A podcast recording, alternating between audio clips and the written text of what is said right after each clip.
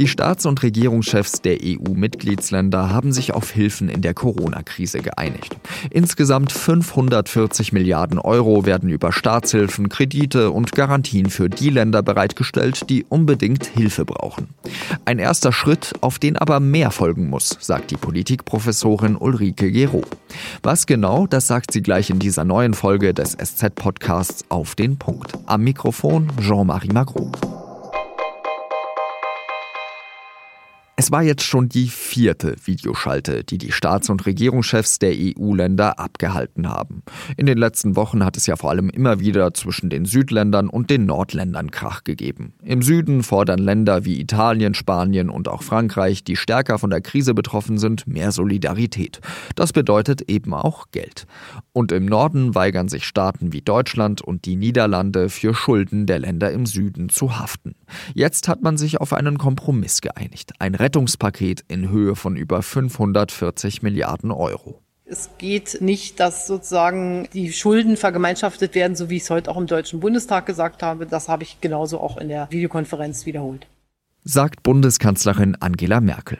Das Paket sieht so aus. 100 Milliarden sind für das Kurzarbeitergeld in Europa vorgesehen, aber nur für die Staaten, in denen es noch keine nationale Kurzarbeiterregel gibt. 25 Milliarden Euro stellt die Europäische Investitionsbank als Garantiefonds zur Verfügung.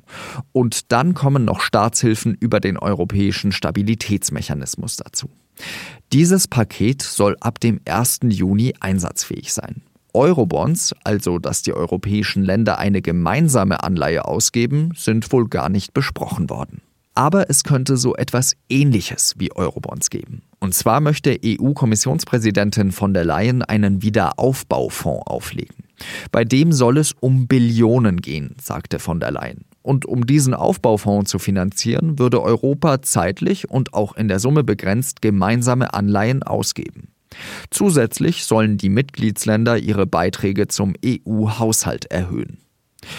Ist das alles genug? Das habe ich Ulrike Gero gefragt. Sie ist Professorin für Politikwissenschaften an der Donau-Universität Krems und leitet dort das Department für Europapolitik und Demokratieforschung. Ulrike Gero setzt sich außerdem für eine europäische Republik ein. Frau Gero, 540 Milliarden, damit kann man was anfangen, oder? Damit lässt sich was anfangen, ja, natürlich. Das ist ein üppiges Hilfspaket. Da sind aber keine Eurobonds dabei. Da sind keine Eurobonds dabei und das auch keine Corona-Bonds, was ja sozusagen der Euphemismus dafür war.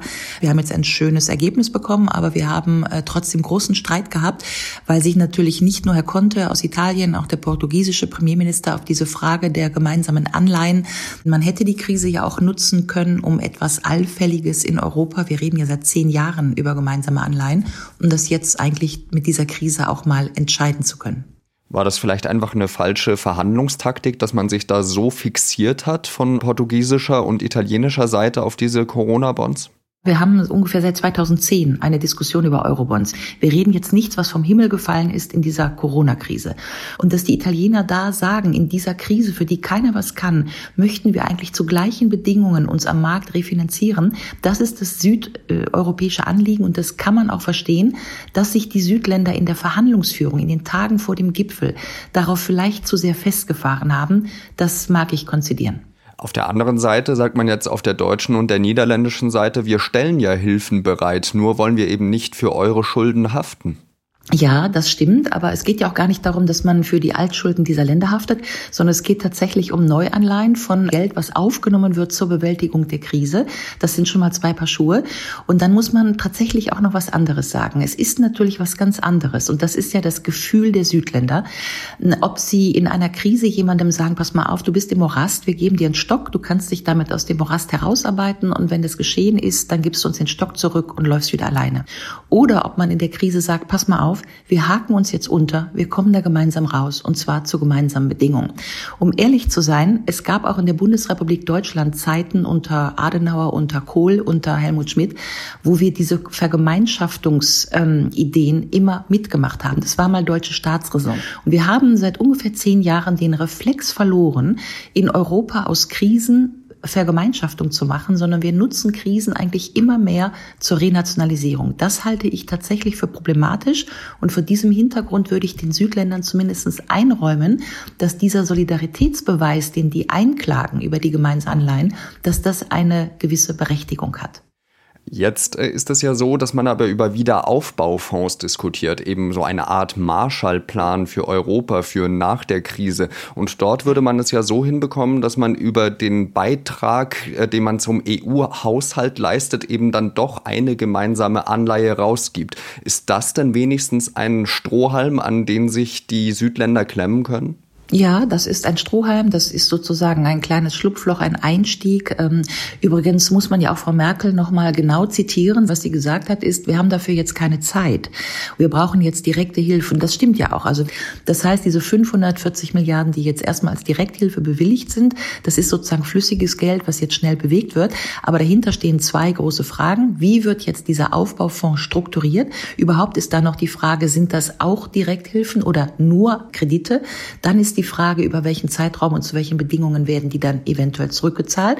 Und die dritte Frage, die damit verwoben ist, ist, wie wird jetzt unter Corona das EU-Budget, der siebenjährige Finanzrahmen, der ja auch fällig ist unter der deutschen EU-Ratspräsidentschaft in der zweiten Jahreshälfte 2020, wie wird dieser EU-Haushalt jetzt neu aufgestellt? Blöderweise ist es jetzt nur eben so, dass die Südländer, darunter auch Frankreich, eigentlich wollen, dass man auch Zuschüsse an die besonders krisengebeutelten Länder gibt. Nur wollen da eben die Niederländer und die Deutschen wahrscheinlich genau das Gegenteil. Die Deutschen eher defensiver, aber die Niederländer, also Mark Rütte sagt, mit uns ist sowas auf keinen Fall zu machen. Sind wir da zu festgefahren in dieser Debatte in Europa? Woraus ich die Diskussion herausheben möchte, ist, dass wir das immer so framen, die Deutschen gegen die Italiener oder die Niederländer gegen die Österreicher. Wir haben tatsächlich darüber gemeinsam nachzudenken, wie wir im Grunde den europäischen Binnenmarkt und die gemeinsame europäische Währung stabilisieren.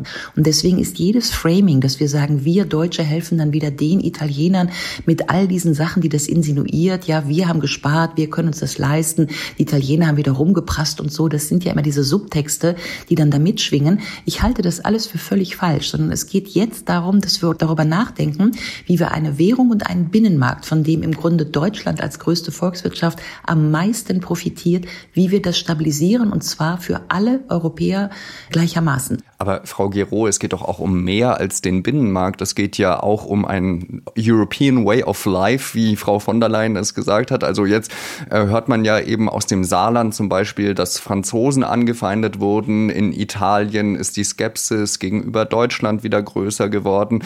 Ich weiß, wir sollten da aus diesem Framing raus, aber machen wir da vielleicht gerade in Europa vieles, was in den letzten Jahrzehnten aufgebaut wurde, kaputt? Aber natürlich, es gab äh, hässliche Szenen an der deutsch-französischen Grenze und das es hat mich fassungslos gemacht. Ja, also vergessen wir nicht, dass wir einfach Jahrzehnte politische, finanzielle Energie gesteckt haben in zum Beispiel das deutsch-französische Jugendwerk, äh, nur damit wir jetzt offensichtlich, wie ja berichtet wurde, äh, deutsche Polizisten haben, die an der französischen Grenze sagen, du dreckiger Franzose, halt den Mund. Ja, das hätte ich nie gedacht, dass das nochmal vorkommt. Und insofern haben Sie völlig recht. Es geht natürlich nicht nur um einen Binnenmarkt und einen Währungsraum, den wir hier stabilisieren, sondern wir wir stabilisieren einen europäischen Kulturraum. Was ist das politische Problem zum Beispiel hinter diesen Corona-Bonds? Das politische Problem ist, dass Herr Oettinger hier sagt, Corona-Bonds sind ein Programm für die AfD, für die Populisten. Das Problem ist aber in Italien, wenn wir keine Corona-Bonds bekommen, dann haben wir die Populisten das Sagen. Das heißt, hier spielen wir Populismus gegen Populismus. Und dieses sich hochschaukelnde Populismus, der deutet doch darauf hin, dass wir ein sozusagen gegenseitig überlagertes Problem haben. Und das können wir wir nur auflösen, perspektivisch, wenn wir das gemeinsam behandeln.